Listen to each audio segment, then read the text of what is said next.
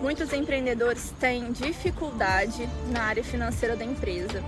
Isso se deve ao fato de que às vezes a pessoa abre a empresa, ela tem habilidade em uma certa área, que é a área de atuação da empresa, mas ela não tem habilidade e não teve uma educação financeira, né? Assim, no período pré abertura da empresa.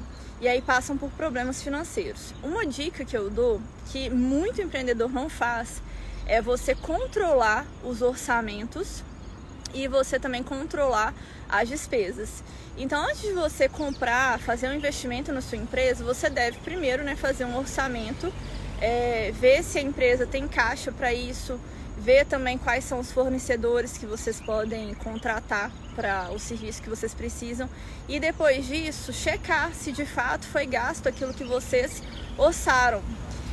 Quando a gente faz isso, a gente controla as despesas, a gente consegue enxergar algumas áreas que a gente consegue diminuir custos. Então, muita empresa pode melhorar o seu financeiro diminuindo custos em certas áreas que não fazendo isso de forma eficiente.